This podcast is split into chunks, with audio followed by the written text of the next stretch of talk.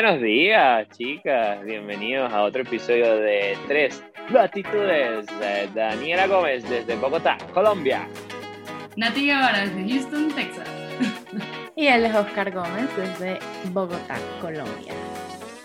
Hola chicas, ¿cómo están? Vale, salud. Estamos hoy con cafecito porque estamos matutinos hoy, versión matutina. estamos grabando en la mañana. Salud. ¿Qué dice tu, ¿Qué dice tu mug? ¿Qué dice el de Nati? Nati, muestra tú qué dice. El mío es de Harry Potter. Dice, not today, motherfuckers. Está demasiado bueno. Yo quiero una camisa así, ¿ok? La necesito. Bueno, muchachos, como te habrán dado cuenta, hoy tenemos un personaje nuevo en nuestro podcast, en nuestro episodio de hoy. Eh, ella es Daniela Gómez, Oscar la va a presentar, pero bueno, no está Luiso porque pues Venezuela y sus cositas. Caracas no y sus cosas. No hay internet. Sabíamos que esto eventualmente podía pasar, pero bueno, hoy tenemos la, la ventaja y el placer de compartir nuestro episodio del día de hoy con Dani. Gracias.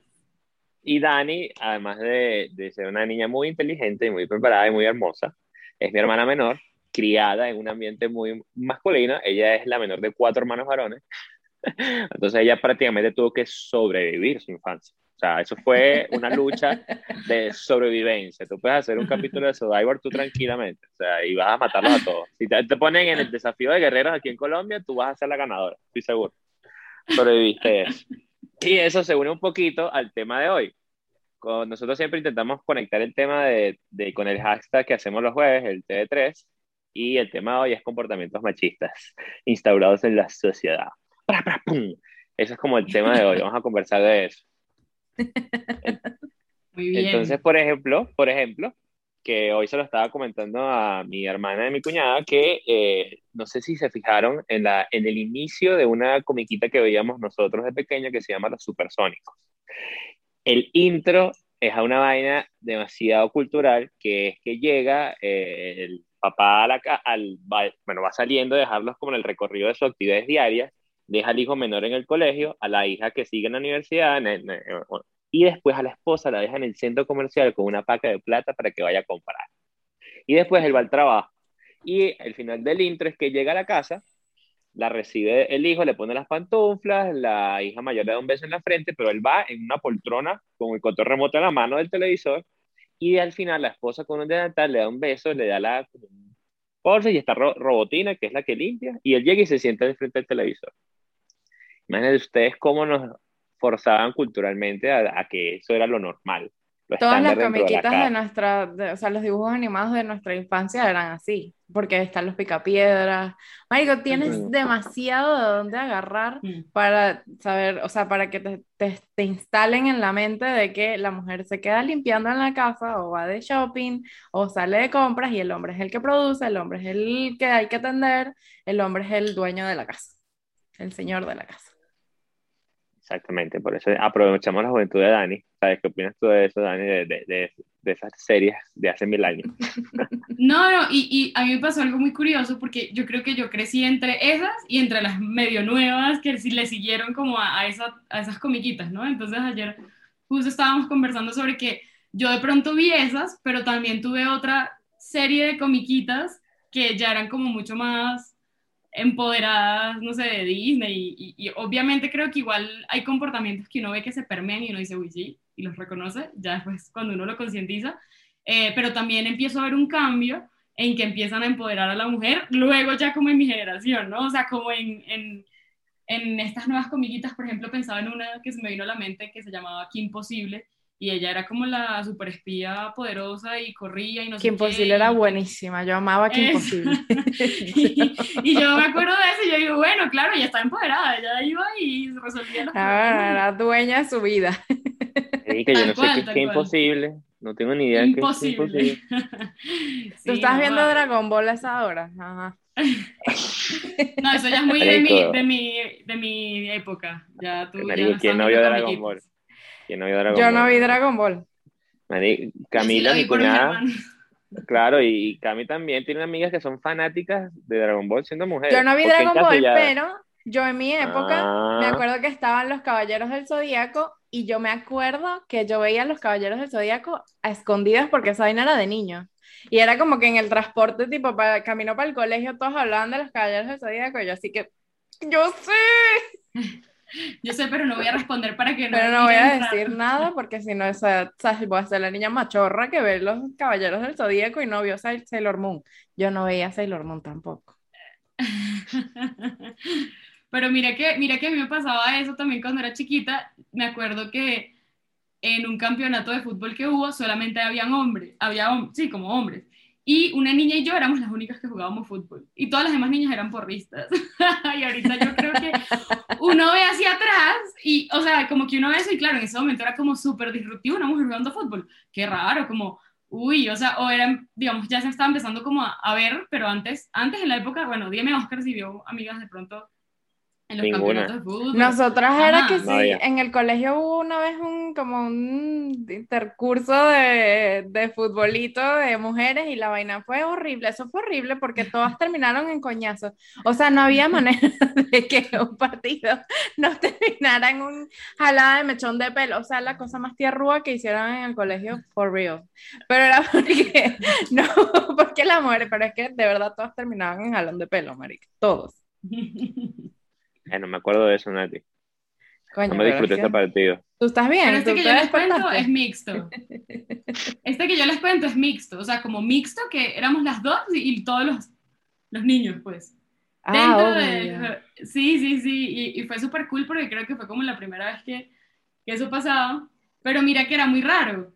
no sé, eso no era... Pero ahorita, ahorita no. Ahorita yo creo que es mucho más normal y de hecho hay o sea, muchos más equipos de mujeres y como que se ha normalizado un montón, pero cuando yo era chiqui yo recuerdo que no había muchas mujeres que, por ejemplo, jugaban fútbol. No había referentes tampoco. Claro, y es que es lo cool pues de, de, esta época es que por lo menos nosotros, o por lo menos yo lo siento así, hemos eso, hemos visto cómo de repente van cambiando las cosas y cómo entonces te das cuenta como que, ah, mira, qué arrecho es la inclusión y cómo de repente han cambiado esos parámetros o esos estigmas que existen en la sociedad que pues anteriormente era como que la mujer no está hecha para eso. Y es como, mira, mijo, sí. Ah, no, y ahora como me viene un cuento a la mente de cómo se van como compartiendo roles, ¿sí? O actividades que eran específicamente para hombres, que ahora hacen las mujeres, y de la otra manera también, cosas que hacen las mujeres que ahora hacen los hombres. Por ejemplo, que yo a veces cuando estoy compartiendo con ustedes, con mi, con mi, con mi hermana y con su pareja, con su novia, es difícil a veces cuando ella, por ser familia, toma este rol que es muy servicial y muy activo, como por ejemplo que yo estoy tomándome una cerveza y viene y me trae otra abierta. Entonces tú dices, marico, yo te tengo que traer las cervezas a ti abiertas porque yo soy muy caballeroso o así me hicieron en mi casa, ¿sabes? O por ejemplo que ella va a pagar, o sea, yo quiero ayudar para pagar y ella paga toda la cuenta y me dice, no, yo te invito hoy. Entonces tú dices, ay, me están invitando, no Directo me en el macho vernáculo. Exacto, ella es la que hace la parrilla, todo el asado, ella la hace, y no, yo, yo no ayudo y, ¿sabes? Yo digo, ¿por qué me siento, o sea, es difícil para mí como que aceptar eso, ¿sabes? Internamente como por, por lo que mi papá me enseñó, que era como que a las mujeres ni con el era una rosa, a la mujer hay que ayudarla. Mi papá no podía ver a una señora con unas bolsas porque él se salía corriendo y porque el hombre es el que tiene que hacer fuerza, ¿sabes? Yo agarro esas bolsas y yo te ayudo, señora, yo te las llevas a su casa.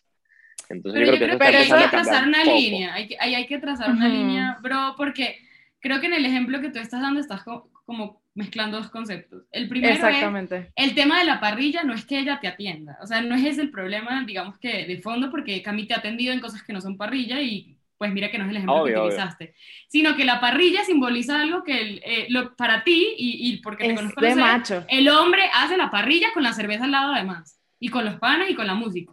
Ese es tu concepto de, parrilla. Y no es porque ella te atienda haciendo la parrilla, porque seguramente te ha hecho 300 otros platos, costillitas y un montón de cosas, y jamás te había cruzado por la mente ayudarle a hacer las costillas, por decirte algo, hacerle o ayudar a hacer un sándwich. No, no, no, es la parrilla porque simboliza una actividad que para el hombre es como que yo... Claro, eso es otra cosa, eso, eso va más allá, pero lo, por ejemplo, o sea, tú en ese caso, por ejemplo, con el tema de las bolsas, o tú estás, estás haciendo servicial porque es algo que es parte de ti.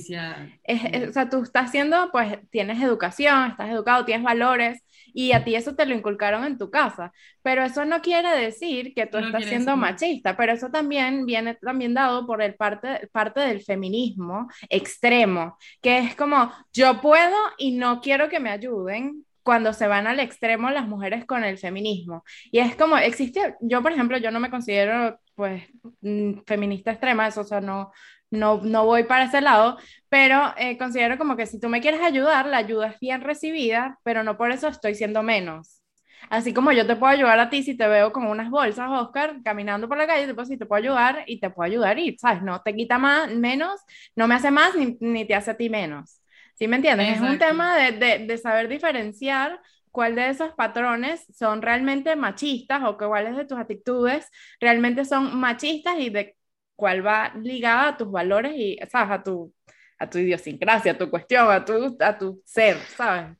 No, y creo que va en la concepción del por qué tú estás ayudando. ¿Tú estás ayudando porque es mujer solamente o porque es una persona encartada a la que quieres ayudar? Es que creo que es diferente, o sea, no sé, si yo un viejito también, pues seguramente le sostendré el ascensor y, y, pues le daré paso y seguramente si estoy en un, no sé, un transporte, pues le daré el puesto y no quiere decir que solo sea porque es mujer, hombre, sino porque es una persona a la que veo que le puedo eh, ayudar, o, simplemente le ofrezco mi apoyo, mi ayuda.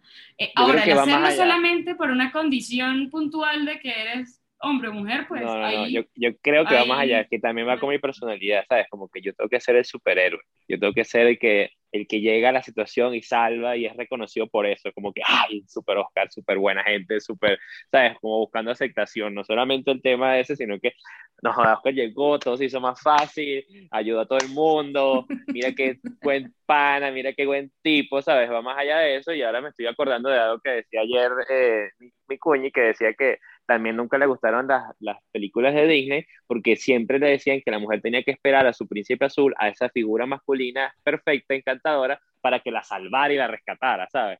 Entonces uno creció con eso, entonces yo quiero ser ese príncipe azul, o sea, yo no puedo, ¿por qué no puedo llegar yo a salvar la situación y ser feliz para siempre? ¿Por qué no puedo yo ser ese carajo? Marico, yo quiero ser ese carajo, ¿sabes? Lo necesito, ¿sabes?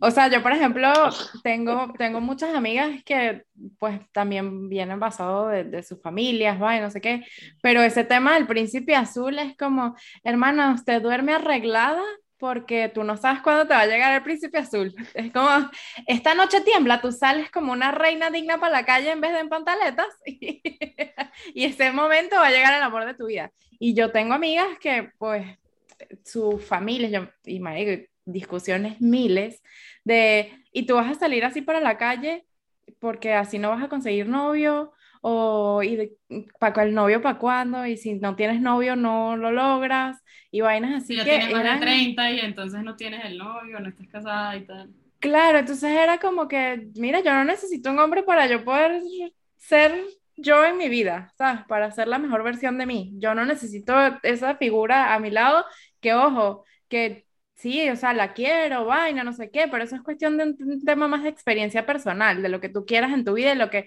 para ti sea la definición de felicidad. Pero no quiere decir que, o sea, yo no quisiera tener el día de mañana una hija y decirle como que arréglate porque así no vas a salir a conseguir un novio. No, hermana, yo no quiero que tú vayas a salir a conseguirte un novio por como tú te ves es como no, no me parece que está bien y me parece que es una de las actitudes más machistas que yo por lo menos he visto de parte de mujeres, que es como, si es eso, no tienes, si no tienes un hombre al lado, una figura de un hombre al lado, no vas a poder surgir en la vida, no vas a poder ser quien eres, ni vas a poder cumplir con las expectativas de la sociedad, que eso me parece está súper mal.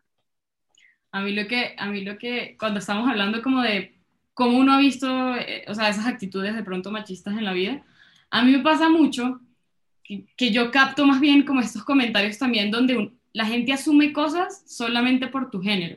Entonces, si tú eres mujer, eh, entonces te debe gustar esto y, por ejemplo, tú debes ser la que toma las decisiones de compra de la casa y seguramente entonces tú eres la que, no sé, limpia, o sea, por decirte cosas X, pero también lo he visto en, en, en otros escenarios y hasta, no sé, incluso cuando la gente, por ejemplo, yo trabajo en, en mercadeo y a veces cuando uno hace assumptions, no sé cómo es que se dice esto en español. Bueno, assumptions o asume cosas sobre las personas solamente porque eres mujer u hombre. Eh, y finalmente también es como que yo creo que el acercamiento va hacia la persona. ¿Qué te gusta a ti como persona? O sea, porque puede que tú como persona te salgas del molde de lo que es el estereotipo y se considera que no, la mujer es la que toma decisión de compra en la casa. En Latinoamérica todavía eso es, por ejemplo, una realidad y se ve como en los estudios de compra. Pero eso no quiere decir que todas, y, ahí es cuando uno mete en un bucket como de todo el mundo, todas las mujeres hacen esto, todos los hombres son así. Y creo que cuando uno entra como en estas conversaciones de, que son como extremos, como de todas las mujeres hacen esto y de generalizaciones, es donde uno empieza como también a, a entrar en estos estereotipos que también son fastidiosos. O sea. Oye, pero no tanto, no solamente las mujeres, también nosotros como hombres asumimos también que tenemos un rol en, y, hacemos, tomamos actitudes que ya tenemos preestablecidas de que, oh, bueno, tú eres el hombre de aquí, lo tienes que hacer tú, ¿sabes? Como que, no sé, cargar, ah, no sé, como ir a comprar las cervezas y la curda. Eso, eso solo lo hacen los hombres. Comprar el hielo. comprar la curda. Comprar, el, hielo. Eso es una vaina que, que sí. Hermano, ¿no trajiste hielo? Marico, ya a mí me pasó una vez que nos fuimos en una noche, no, fuimos un fin de semana de niñas con mis pocas amigas mujeres que tengo. Marico, fuimos a comprar curda para la licorería. Y... Licor, por si acaso. Curda es licor. Ajá. llegamos a la casa y, que, y el hielo yo pensé que tú lo habías agarrado, no, yo no lo agarré. Y el hielo, o sea, para nosotros era una vaina, es como estabas tan acostumbrado en aquel momento de tu vida a que el hielo lo traía el hombre, Claro. O sea, el, el, hombre traía el hielo. nos tuvimos que volver a la licorería porque habíamos dejado la bolsa de hielo enfrente de la licorería. No, y un tema que, por ejemplo, en Latinoamérica creo que es súper vigente es, por ejemplo, el tema de los hombres no lloran o la vulnerabilidad del hombre eh, y la masculinidad. Te hacen menos masculino, o sea, tu rol de hombre se ve cuestionado porque seas sensible o, tengas momentos de vulnerabilidad, ¿no? Y, finalmente yo creo que eso también le da mucha presión a, a, un hombre de cargar unos, unos papeles que de pronto no tiene que tener. O sea, si yo me siento mal y quiero llorar, debería poder hacerlo, pero de alguna forma inconscientemente, ni siquiera estoy diciendo que lo hagan racionalmente, es, me cuesta llorar porque no sé cómo expresar esto porque me han dicho que eso no está bien visto o que eso no es masculino, o que eso no va con lo que se supone que yo debería ser, como esa aspiración de lo que yo quiero ser. Claro, y es que la sociedad latinoamericana es la más machista que hay. O sea, hay estudios que indican que pues el machismo es una, o sea, la igualdad en la sociedad latinoamericana pues algo que todavía no tiene, no está ni cerca de ver la luz. Somos machistas, o sea, los latinoamericanos somos machistas. Es una sociedad machista. Y hay que prepararse para hacer tus actividades diarias eh, pensando en eso, ¿sabes? Como que te voy a vender. Entonces, el 80% de los empresarios, de los dueños de empresas, los, los que toman las decisiones de compra en las empresas en Latinoamérica son hombres. Entonces, tienes que preparar tus estrategias de venta eh, para eso. Tienes que preparar que es un tipo que toma las decisiones. ¿Sí? Eh, y en realidad ver espacios diversos donde también haya mujeres que tomen decisiones, que eso además también chévere que puedan participar de dar una visión distinta eh, está cool y no pasa tanto. Y creo que es, por eso a mí me gusta tanto el tema de, del emprendimiento. Digo, como no, yo también quiero que haya referentes. Así como ahorita hay un par, me gustaría que hubiesen mil más, mil más referentes para que más mujeres también eh, se animen y, se atrevan. Cuéntalo de tu suéter. Cuéntalo de ah, tu suéter. Pero eso tiene que Dice, yo creo en las segundas oportunidades. y, y, bueno, hoy le contaba a Oscar que el suéter básicamente viene de una fundación, bueno, de una fundación no, viene de como, bueno, podría ser una fundación, bueno, no sé, no estoy segura, creo que sí es una fundación. El punto es que eh, es de una cárcel de internas, o sea, de mujeres, una cárcel de mujeres, eh, y una, una mujer que se llama Joana Bahamón, aquí en Colombia, ella creó esta fundación como para que las reclusas puedan integrarse a la sociedad por medio de actividades, por ejemplo, yo, ella creó un restaurante que es como una extensión de la cárcel. O sea, tú estás en la cárcel, cuando tú estás en el, tú entras restaurante y eso es una cárcel todavía, pero digamos que es como una extensión donde las mujeres cocinan, eh, pueden eh, trabajar y finalmente generan ingresos que también le pueden enviar, por ejemplo, a su familia. Eh, y adicionalmente cuando salen de ahí ya tienen, tienen muchas más probabilidades de encontrar un trabajo. Y, por ejemplo, esta, esta estuvo en Cartagena y yo me compré el saco como para apoyar a, a la fundación porque me pareció bonito el tema de, de, cómo reintegra. Entonces, por ejemplo, la que te atiende, obviamente, bueno, todo va como en niveles y está pensado. Puede ser una persona que haya robado algo o que haya hecho tráfico ilícito de sustancias, pero pues no es una persona que tiene un riesgo de de pronto atacarte a ti. ¿Sí me hago entender? Como que también es evaluar, porque no todo el mundo que está en la cárcel pues está por las mismas razones ni, ni nada.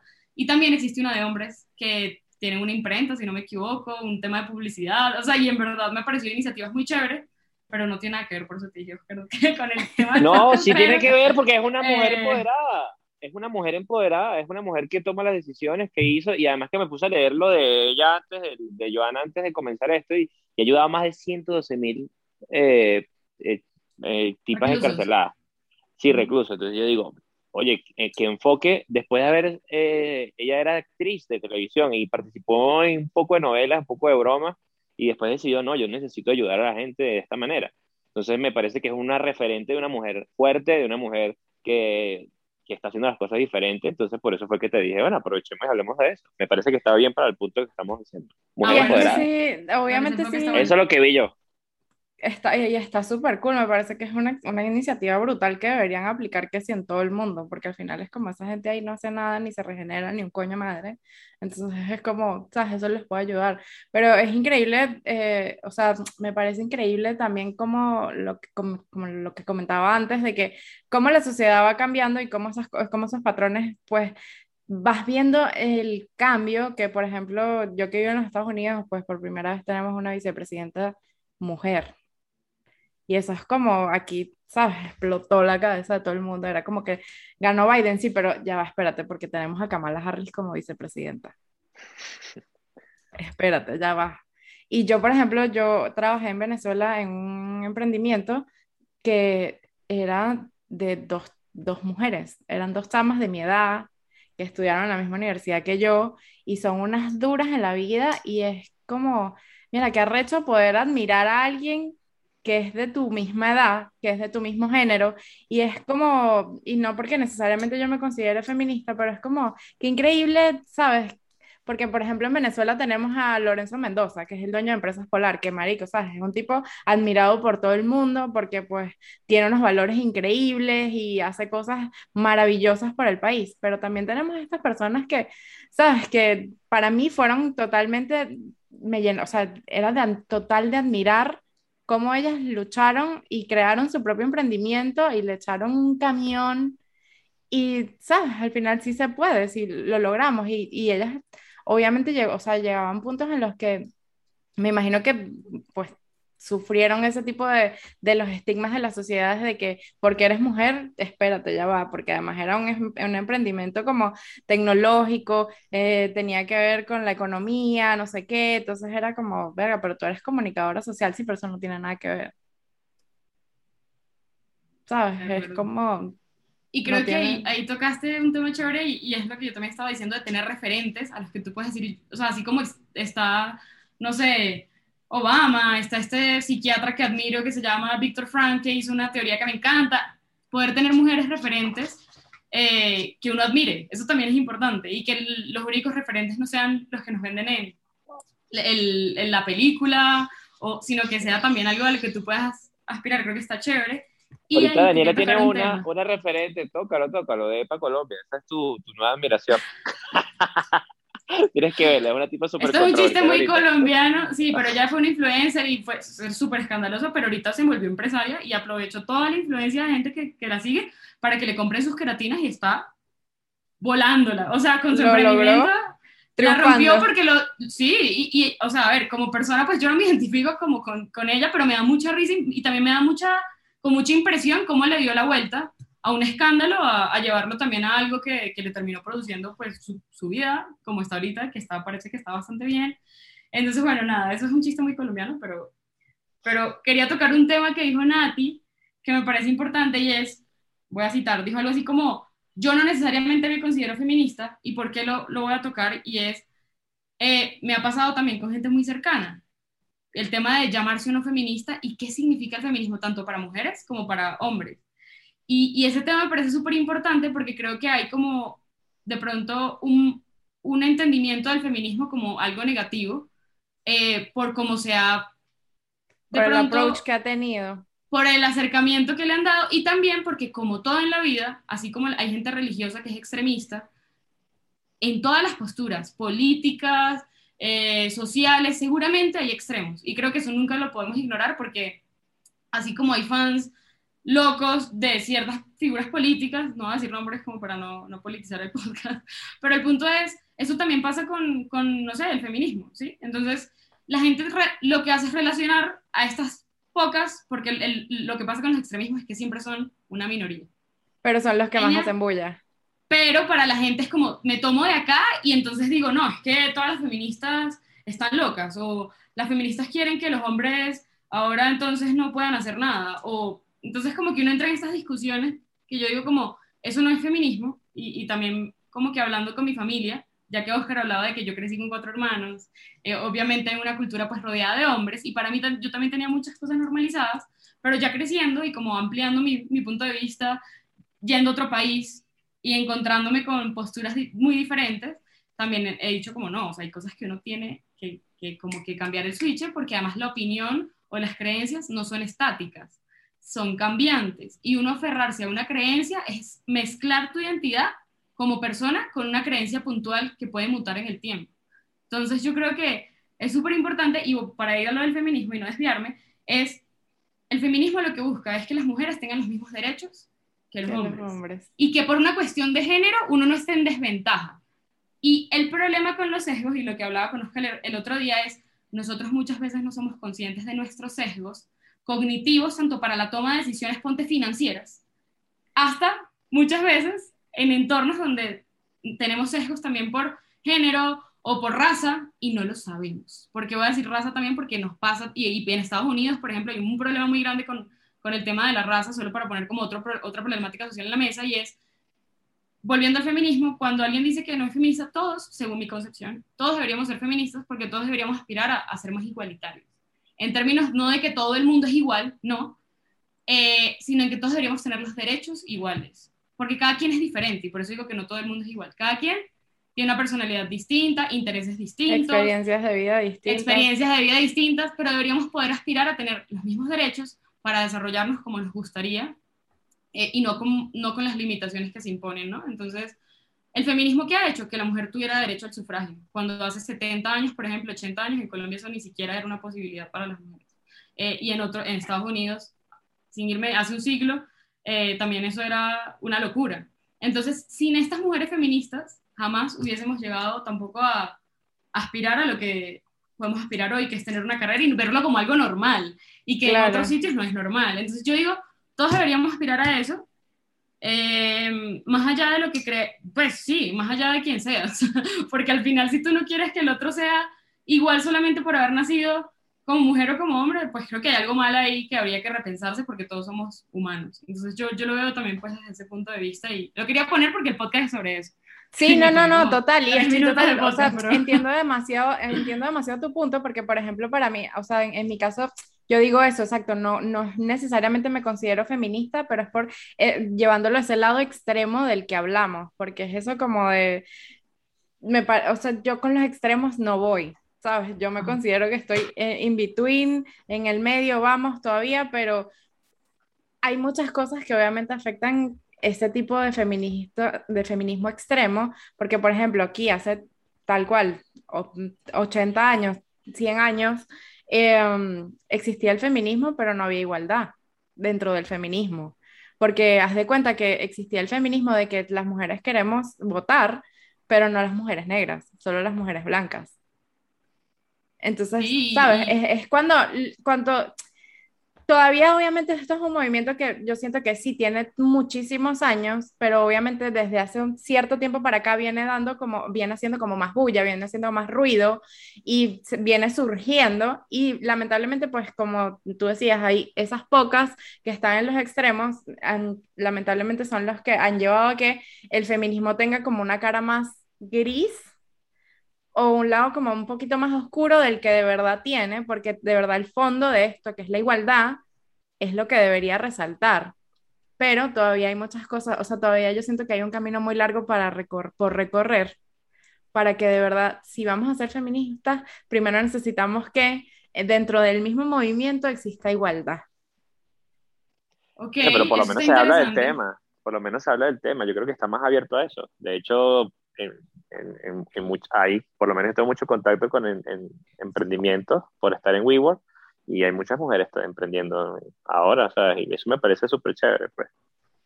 Y siempre me gusta conversar con esas personas. Por ejemplo, yo ahorita puedo poner un ejemplo que me, me parece que es una tipa durísima, que es Verónica del Viso, que la que hace marketing y la Verónica Ruiz del Viso. De, esa tipa es durísima. Sí, y está trabajando súper bien con puros duros. Le hizo, ella no hizo, no preparó el concierto de Sebastián Florentino, ella no fue la que hizo todo lo de mercadeo de. Y lo de Pepsi en Venezuela, creo. Y lo de también. Y la Verónica Ruiz del Viso es una dura en lo que hace. Es una dura. Por un, y el que tú estabas haciendo el, el, curso también es venezolana, que es una durísima. Michelle Poller.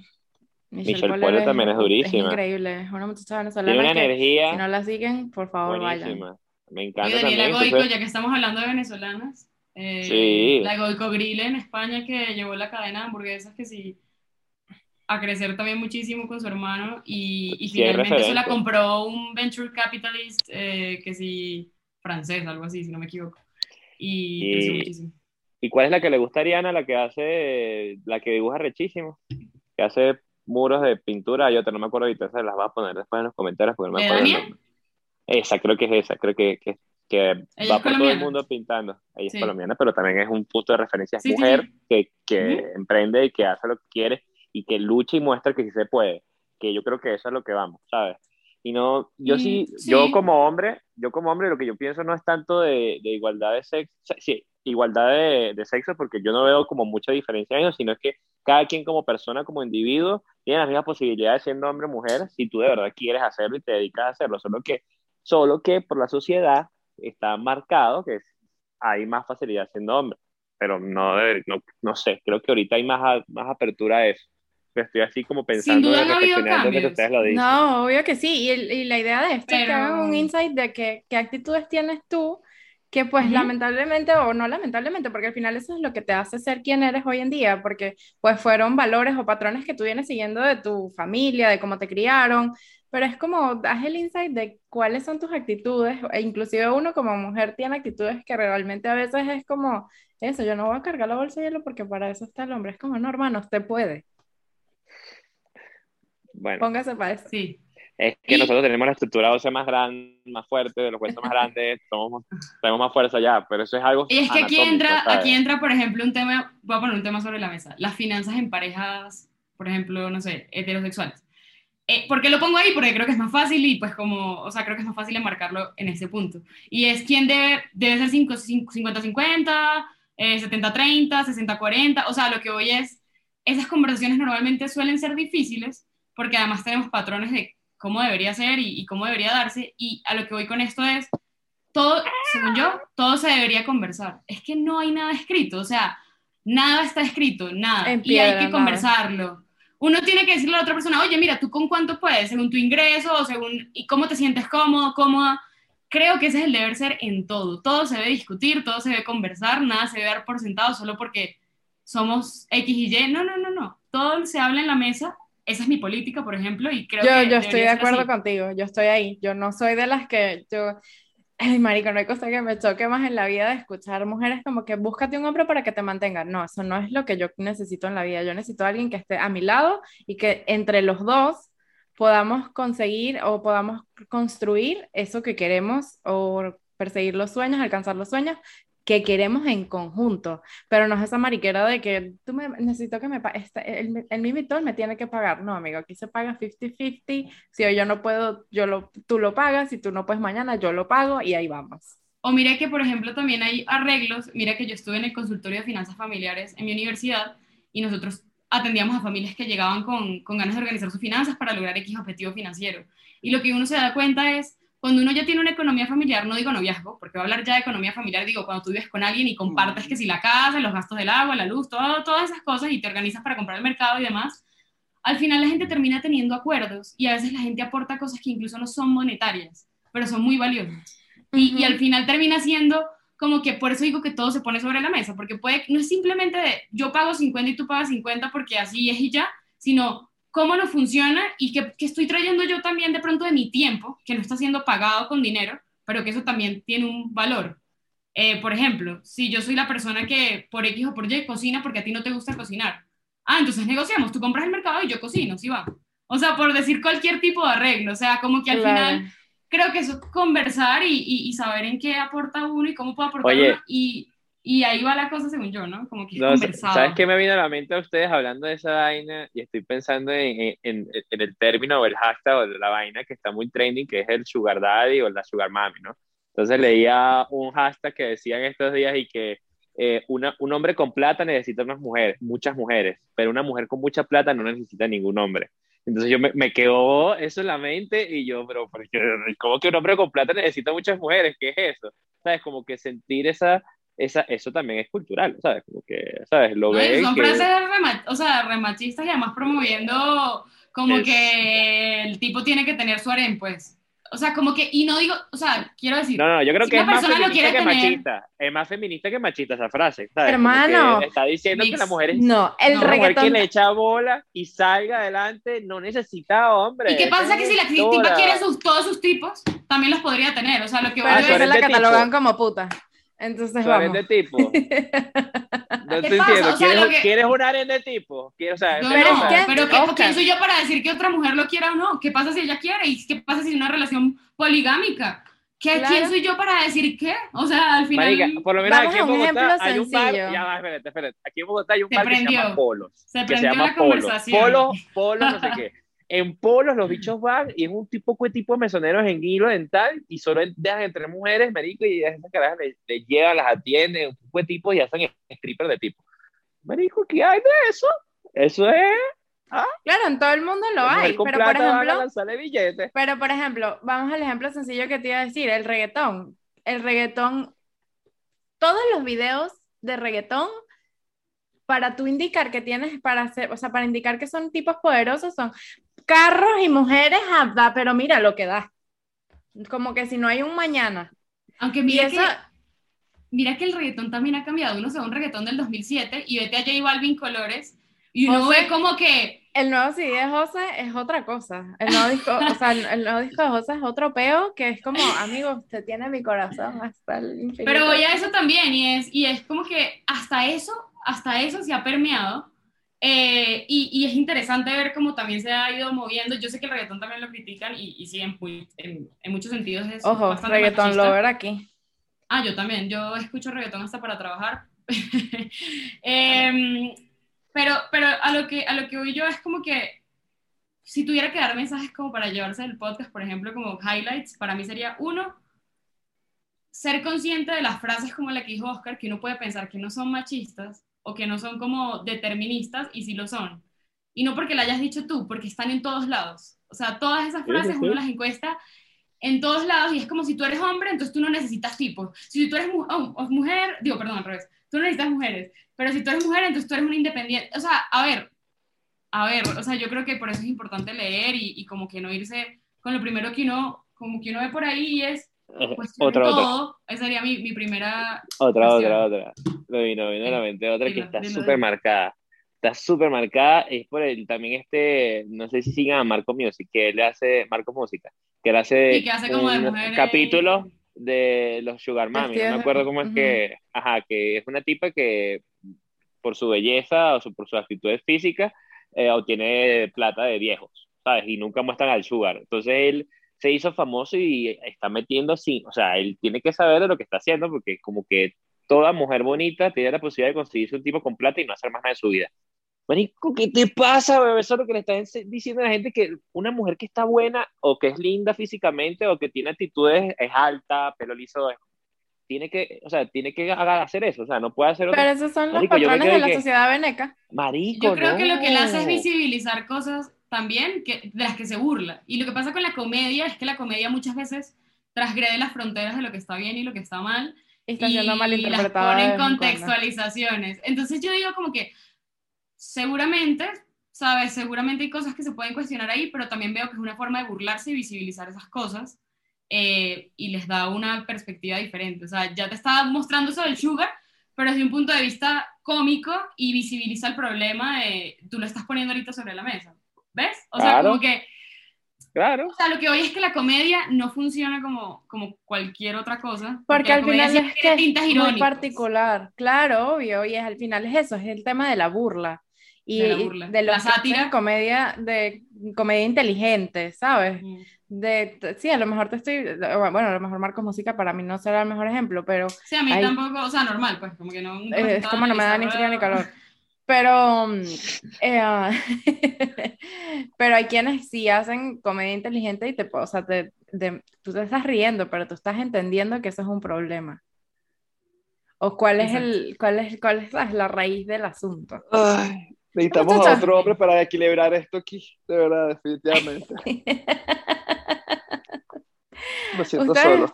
la, idea de esto es que obviamente busquen y, ¿sabes? Como que internalicen qué, qué es lo que estamos haciendo bien y qué es lo que podemos mejorar para que sea todo igual, o sea, para que exista la igualdad. No, bueno, y la gente que está escuchando esto puede comentar, o sea, alguna historia que tengan, una experiencia que les haya sentido, así que lo haya marcado, un jefe que te haya sentido recomendar un, libro. un familiar muy, muy machista, algo así, para que lo comenten ahí. Ahí, que lo comenten, que lo comenten. Y yo, que soy como la invitada y les voy, les voy a recomendar un libro que, que a mí me gusta mucho. Se llama Think Again, de Adam Grant. Adam Grant es un psicólogo organizacional de Wharton, una de las universidades más pro de Estados Unidos, y él se pone a investigar temas. Eh, por ejemplo, en este libro él habla sobre repensarse, que sería como la traducción a Think Again, y nos invita a repensarnos todas las cosas que creemos. O sea, un poco esa es la invitación. Y a empezar a buscar evidencia, no solamente que confirme el punto de vista, sino que también lo cuestione, ¿no? O sea, como a tener conversaciones incómodas sobre la mesa. Por ejemplo, nos han enseñado a no hablar de política, a no hablar, por ejemplo, de estos temas de eh, género, porque es muy complicado y hablar de se molesta y se ofende. De religión, hablar de sexo, religión. De, religión. Y él dice como, no, espérate, tú sí las puedes hablar. Lo que pasa es que una cosa es sentarte a tratar de convencer al otro de tu punto de vista y otra cosa es sentarte a tratar de entender las creencias y las concepciones que tenemos e incluso estar abierto de tú cambiar tu forma de pensar porque encontraste algo que consideras que puede ser útil o que tiene mucho sentido. Y que te da valor, claro. Exacto, entonces claro, y eso también va a reafirmar tus creencias. Por ejemplo, si yo soy una persona que cree que todo está en el poder de la conversación, seguramente yo diré, conversémoslo, o sea, hablemos de esto. Pero si hay otra persona que dice como, no, no, no, a mí eso de, yo no entiendo eso de cómo que las mujeres y el hombre, el feminismo no me gusta, no me interesa, eh, y no, no pienso discutirlo, pues seguramente no se abrirá la discusión. Pero creo que el punto es cómo uno logra que la gente cercana, por ejemplo, Oscar, que es mi hermano, y, y con esto de pronto cierro el punto, es yo con él trato de hablar de todo y le digo, Oscar, mira, yo creo que ese comentario que estás diciendo puede ser por esto y por esto algo que puede ser ofensivo, por ejemplo. Y él también ha estado muy abierto a decir, coño, sí, ¿sabes qué? Puede ser y, voy a revisarlo y me parece que por esto y esto no, pero por esto y esto sí y, vamos a hablarlo. Y me parece que eso es muy valioso. Porque no es cambiar al otro simplemente y decirle, no, piensa como yo, sino poner las cosas en contexto.